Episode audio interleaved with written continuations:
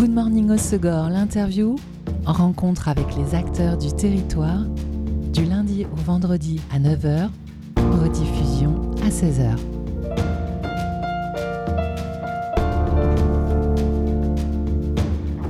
Bonjour à tous, bienvenue dans Good Morning au Segor, l'interview sur Web Radio.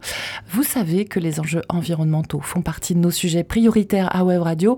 Après Édouard de Kecker hier pour son livre sur la sobriété du territoire dans le domaine de l'aménagement, on reste sur ce sujet, la sobriété, mais pour l'intérieur de l'habitat, en compagnie de Nina Chardin, aujourd'hui fondatrice de l'école du design intérieur durable et de la matériothèque en ligne du design intérieur durable. Bonjour Nina. Bonjour Elise. Tu es experte dans le domaine du design intérieur durable. Avant d'entrer dans le vif du sujet, on peut peut-être expliquer aux auditeurs ce que cela désigne. Alors j'imagine des matériaux naturels ou respectueux de l'environnement pour l'aménagement et la déco, mais c'est pas seulement ça. C'est pas que ça. Oui, en fait, c'est vraiment une vision 360 degrés euh, qui tient compte effectivement de la nature et euh, du respect de l'environnement, mais aussi euh, de l'habitant, de sa santé, de son bien-être, de ses besoins et aussi du bâti existant. Donc c'est vraiment une vision euh, globale et qui ne consiste pas seulement à choisir du mobilier euh, dit écologique. Euh, c'est aussi un secteur sur lequel il y a beaucoup de greenwashing, typiquement naturel, ce terme-là. Comme dans tous les domaines. complètement. et donc c'est vraiment du design holistique en fait. Oui, on peut appeler ça comme ça. Alors, euh, tu reviens du salon Maison et Objets qui se déroulait en région parisienne du 18 au 22 janvier. Tu as notamment animé pendant deux jours le parcours Sustainable pour découvrir euh, des marques engagées. Et puis, euh, tu as fait partie du jury qui les a sélectionnées. Quelles sont les marques qui ont retenu ton attention sur cette édition 2024 oui, alors il y, en a plusieurs, mais euh, je vais essayer d'en citer quelques-unes. Alors il y a Guylaine, que, que, certains connaissent peut-être déjà, mais c'est vrai que c'est une marque donc euh, euh, brestoise qui utilise en fait des sédiments marins pour fabriquer du carrelage. Enfin, on va dire un substitut au carrelage. Ce qui est vraiment intéressant, c'est que ces sédiments marins-là, en fait, ils sont forcément enlevés des ports et ils n'avaient pas en fait de filière euh, suite à ça. Donc eux vraiment les réutilisent, construisent, construisent ce nouveau matériau qu'on peut ensuite utiliser dans nos intérieurs. Ce qui est intéressant, c'est qu'ils ont aussi sorti une gamme notamment pour le sol. Euh, et puis ce sont des, des, carreaux qui sont vraiment euh, vraiment superbes. Ils consomment euh, 3 à 4 fois moins de CO2 que euh, des tomates, des terres cuites et 12 fois moins que du béton. Donc, oui, donc outre le recyclage, la fabrication a un moindre impact sur l'environnement aussi. Complètement. il y a d'autres marques, d'autres produits euh, qui, euh, que tu trouves innovants dans ce domaine-là? Oui, alors il y avait aussi euh, le booster circulaire qui est donc un incubateur hébergé par les canaux à Paris. Eux, ils chaque année, on va dire, 15 projets justement de design circulaire. Et il y avait des projets assez intéressants comme par exemple un canapé fabriqué avec des matelas de récupération. Alors vous savez, c'est les fameux 100 euh, jours d'essai gratuit. Euh, malheureusement, ces matelas-là, on ne sait pas ce qu'ils deviennent. Euh, donc là, ils sont récupérés. On en fabrique des matelas, des, des canapés, un canapé-lit, avec également du tissu 100% recyclé et des petites tablettes en plastique recyclé. Donc là encore, un produit 100% euh, upcyclé ou recyclé. Euh, il y avait aussi un fauteuil fabriqué avec des tours de, des cadres de fenêtres. Il faut savoir qu'aujourd'hui, 95% des fenêtres qui sont déposées sont, sont incinérées. Il n'y a pas vraiment de filière existante, enfin, elle est vraiment très très minime. Et donc là, l'idée, ça a été de construire un fauteuil qui... Euh, qui en soit composé. Ce qui est intéressant, c'est que là, les dimensions, par exemple, de ce fauteuil-là, euh, découlent finalement de la structure du cadre. Donc l'idée étant là encore de minimiser les étapes de transformation les coûts également, et d'avoir un produit aussi euh, singulier. Excellent. Alors sur ce salon euh, Maison à Objet, le designer de l'année euh, Mathieu Lenaer a présenté son projet Autonomie, un jeu site écosystème de vie à la fois minimal et optimal qui tente de répondre à la question de quoi ai-je vraiment besoin? Est-ce que la sobriété devient une tendance majeure en déco et en design d'intérieur? On peut dire en tout cas que oui, ça évolue. Euh, moi, quand j'ai commencé il y a six ans à m'intéresser au, sujet, je me suis sentie un peu seule, on peut le dire. Euh, mais c'est vrai que d'année en année, depuis trois ans, on va dire, il y a vraiment une, augmentation de la prise de conscience euh, de la part des personnes que, que, moi je côtoie. Et je vois cet intérêt grandir. Mais on le voit aussi au niveau des politiques gouvernementales qui vont vraiment en ce sens. Il y a notamment la loi AGEC. il y a aussi un projet qui est porté par l'ADEME depuis quelques années maintenant qui ne cesse de reculer euh, ce lancement, mais euh, qui, serait donc une sorte de Nutri-Score du mobilier. Donc là, en ce moment, ils sont en train euh, d'analyser toutes les facettes du cycle de vie des, différents produits, y compris du mobilier, pour pouvoir les noter par la suite. Alors c'est très long, c'est un travail de fond qui est vraiment fastidieux. Donc là, ils espèrent pouvoir sortir ça en 2027. Alors, lorsque l'on découvre le travail de ce designer, Mathieu Lehanner, on s'aperçoit que le design du ce c'est pas forcément euh, synonyme que de raffia, de beige, de marron. Est-ce que ça veut dire qu'on peut avoir un intérieur durable et moderne ou en tout cas d'aspect contemporain? Complètement. Complètement. Ça, c'est vraiment quelque chose que je défends aussi et pour lequel je milite presque. C'est que euh, aujourd'hui, tous les styles sont possibles en design intérieur durable. Euh, il y a aussi beaucoup d'idées reçues sur ce que serait le minimalisme, qui vise donc quand même à consommer moins. Euh, on a vraiment cette image d'intérieur beige, brut, quasiment vide. en fait, le minimalisme, ce n'est pas du tout un style de déco tout comme le design intérieur durable n'est pas un style, c'est vraiment une philosophie qui vise à euh, se recentrer et se poser la question sur de quoi ai-je vraiment besoin Et si votre besoin, c'est euh, des couleurs euh, hyper vives et plein de motifs et voir une petite accumulation de babioles, ben en fait, c'est complètement OK. La question, c'est plus de le faire en conscience et en se posant des questions à soi-même et non pas de suivre les tendances. Tu essayes de réconcilier les termes décoration et frugalité complètement. Ils ne sont pas forcément opposés. Euh, et est-ce que cette tendance minimaliste se décline aussi dans la taille des espaces intérieurs? Est-ce que tu l'as observé? C'est-à-dire qu'à un moment, il y a eu une mode un peu la américaine, il fallait absolument des immenses espaces de vie. Est-ce qu'aujourd'hui, tu sens qu'on se recentre sur des plus petites surfaces, sur ce qui est nécessaire en fin de compte? Oui, complètement. Alors effectivement, il y a aussi euh, tout ce qui est tiny house, yurt et en tout cas habitat léger qui euh, prend de l'ampleur, très clairement. On sent que les personnes ont envie de, s'alléger en termes de mètres carrés, mais aussi euh, chaque mètre carré, en fait, c'est aussi du, temps de ménage, c'est du temps de réparation, d'entretien, de l'énergie de, de, chauffage. Donc tout ça, il y a une prise de conscience quand même sur cette question du nombre de mètres carrés. C'est bien beau de vivre dans le grand, mais en fait, ça a un impact réel sur notre porte-monnaie et notre quotidien. Euh, aujourd'hui, il y a beaucoup d'habitats existants qui sont déjà trop grands peut-être euh, pour nos modes de vie, mais euh, on sent quand même qu'il y a une vraie envie d'aller vers des habitats un peu plus, un peu plus petits, et notamment pour des raisons aussi de, de budget. Et toi qui es au plus près de ce marché, est-ce que cette slow déco, elle est accessible à tous financièrement ou ça reste encore onéreux? Alors ça, c'est vraiment une, une, question de comment dans quelle démarche je m'inscris? C'est-à-dire qu'un projet de design intérieur durable peut évidemment être beaucoup plus cher, mais comme n'importe quel projet de déco. Mais euh, je lutte également contre cette idée reçue que ce serait euh, finalement un problème de riche. Aujourd'hui, il est complètement possible. C'est un peu le sens caché de ma question. Merci de la poser. Euh, donc, on peut vraiment faire en fait un aménagement intérieur qui soit au même prix qu'une déco standard. Voire moins cher. Complètement. Et c'est un peu le projet que j'ai mené aussi donc dans une rénovation euh, dans les Hauts-de-Vosges, qui est ma région natale, euh, qui était donc une sorte de laboratoire finalement expérimental d'une rénovation pertinente en incluant cette, euh, cette, contrainte de prix en fait. Et je suis donc à plutôt à 1200 euros du mètre carré, isolation comprise.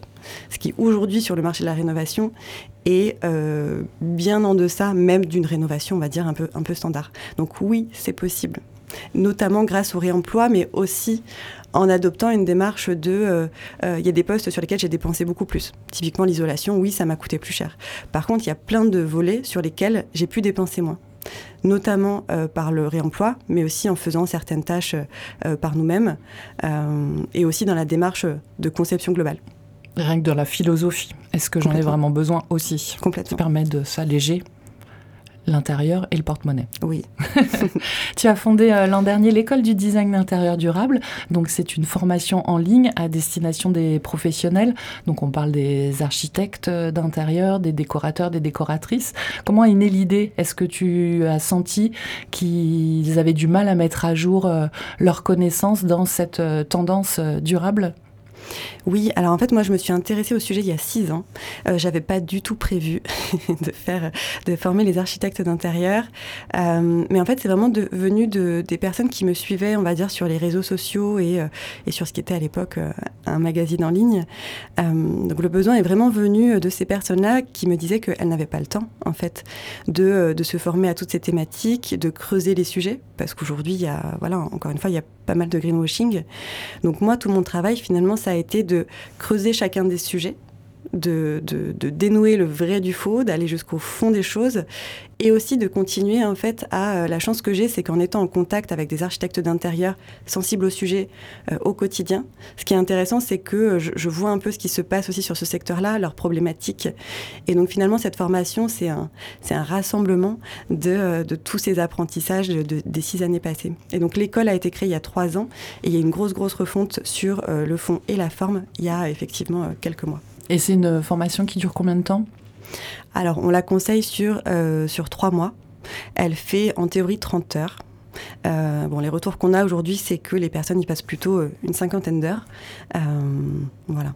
Et ça veut dire que ce type de spécificité, l'utilisation des matériaux, l'aménagement intérieur durable, n'est pas enseigné pour l'instant dans les écoles de design ou d'architecture d'intérieur? Malheureusement non, en tout cas c'est assez rare. Euh, il existe parfois des, euh, des cours un peu succincts sur les matériaux dits naturels, mais disons que ça ne va pas euh, suffisamment au fond des choses pour moi. Je trouve, potentiellement c'est une bonne introduction au sujet, mais en fait, il y a... ça ne suffit pas. Ça ne suffit pas. Et en ressources gratuites, tu proposes un comparatif des formations en architecture d'intérieur. Ça veut dire que tu tiens compte de ce paramètre, du, justement, de cette sensibilité dans ton comparatif? Euh, alors, le constat de, cette analyse-là, euh, c'est surtout que cette, ce sujet-là est très très peu abordé en fait. Euh, donc ce comparatif, il vient surtout de tous les retours d'expérience que j'ai pu collecter de différents étudiants, parce que, euh, parce que je sais à quel point c'est la jungle quand on souhaite faire une reconversion notamment, qu'on cherche une école et, euh, et qu'on n'arrive pas à y voir clair en fait. C'est aussi un métier qui est pas réglementé aujourd'hui, donc c'est très compliqué de... Et alors là, il y a beaucoup de... Alors c'est pas du greenwashing, mais c'est là aussi une façon de communiquer pour nous faire croire que les formations sont plus ou moins reconnues. Euh, en fait, c'est quand même bien plus compliqué que ça. Donc j'ai essayé justement d'apporter une permet de voir plus clair. Voilà, exactement. Alors à travers les matériaux, les marques, les techniques que tu présentes, il y a en plus dans ces modules de formation que tu proposes une vraie sensibilisation à la protection de l'environnement, comme pour intégrer euh, le design durable comme une normalité en fait, c'est ce que tout le monde devrait faire.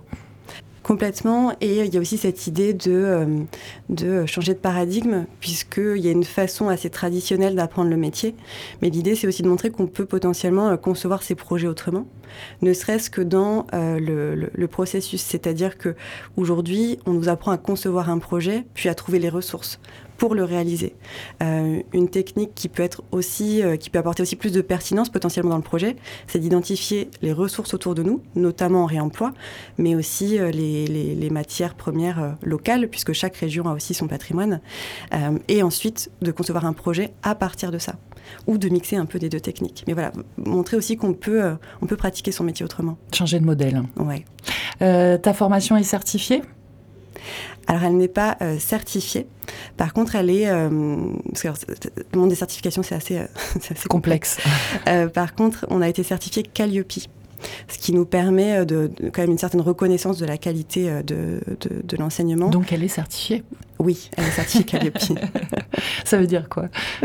Euh, Ça veut dire qu'on est, euh, on est audité en fait sur euh, tout le suivi des étudiants, la structuration de notre école, et ce qui nous permet notamment d'être finançable par Pôle Emploi et par tout ce qui est fonds de formation professionnelle. Oui, donc c'est quand même une belle reconnaissance de la formation. Parfait. On poursuit dans quelques minutes cette conversation autour du design durable en compagnie de Nina. On va d'abord se faire une pause en musique avec un titre de ton choix et tu as choisi Sunrise de Nora Jones. Pourquoi? Je l'ai choisi parce que euh, la maison, c'est aussi un univers dans lequel il est intéressant de d'éveiller ses sens. Euh, et typiquement, la musique, moi, j'y suis très très sensible. Et cette chanson de Nora Jones, pour moi, dès que je l'entends, c'est un dimanche matin à la maison et, et tout de suite, c'est très très réconfortant.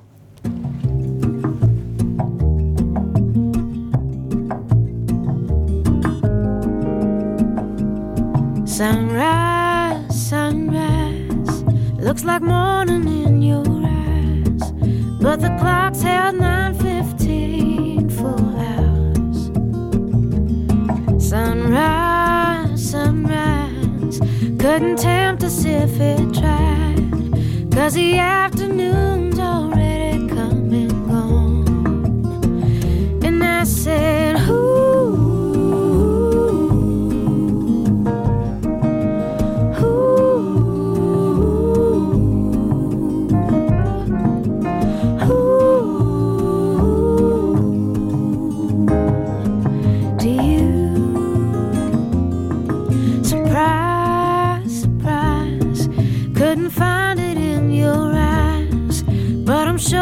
written all over my face. Surprise, surprise, never something I could hide. When I see we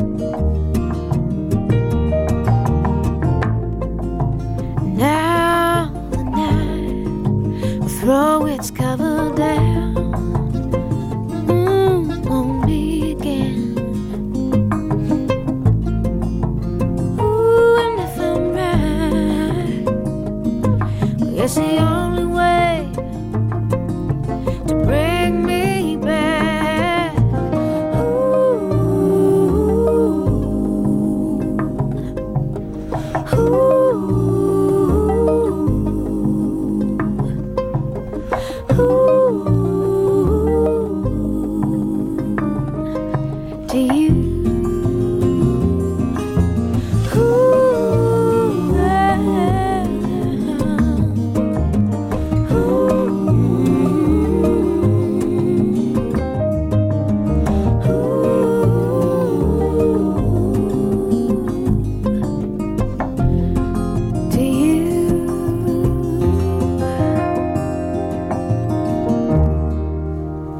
Sunrise, Nora Jones sur Web Radio. Programmation musicale de mon invité aujourd'hui dans Good Morning Osegor, l'interview. Je suis en compagnie de Nina Chardin, fondatrice de l'école du design intérieur durable et de la matériothèque en ligne du design intérieur durable. Pour euh, la matériothèque, Nina, elle est en cours de construction?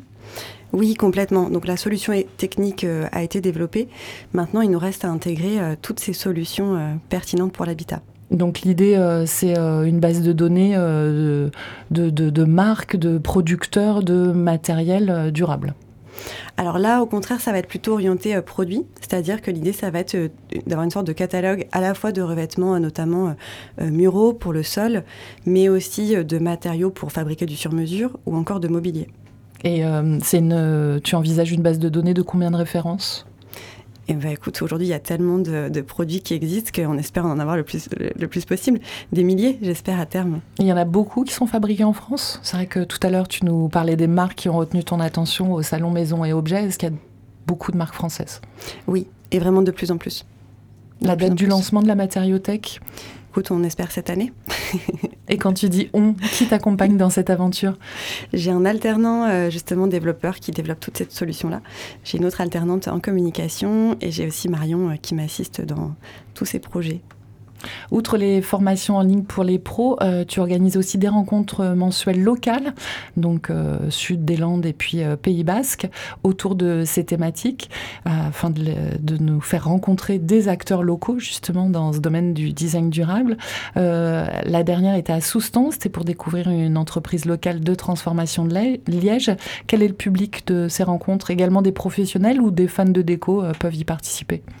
Alors, ces rendez-vous sont destinés vraiment aux professionnels de l'habitat. Alors, on- qu'on soit architecte d'intérieur, décorateur, décoratrice ou euh, euh, agent IMO, artisan, thermicien ou autre. L'idée, c'est d'une part de rencontrer un acteur local et d'aller à la rencontre de- de- de- des richesses de son territoire, mais aussi de créer des synergies sur cette thématique-là. Très bien. Le prochain rendez-vous? On n'a pas encore défini la date Bon. ni le. Et euh, quelle est la participation financière pour euh, en faire partie? C'est gratuit. C'est gratuit, ok. Euh, tu es diplômé d'une école de commerce et avant de proposer ces formations, tu as démarré, tu nous le disais, avec un magazine en ligne, un blog qui s'intitulait Ma, My Green Cocoon. Comment et quand t'es-tu orienté vers le design, la déco durable? Euh, alors disons que c'est un sujet, je pense, auquel j'ai toujours été, euh, auquel j'ai toujours été euh, sensibilisée.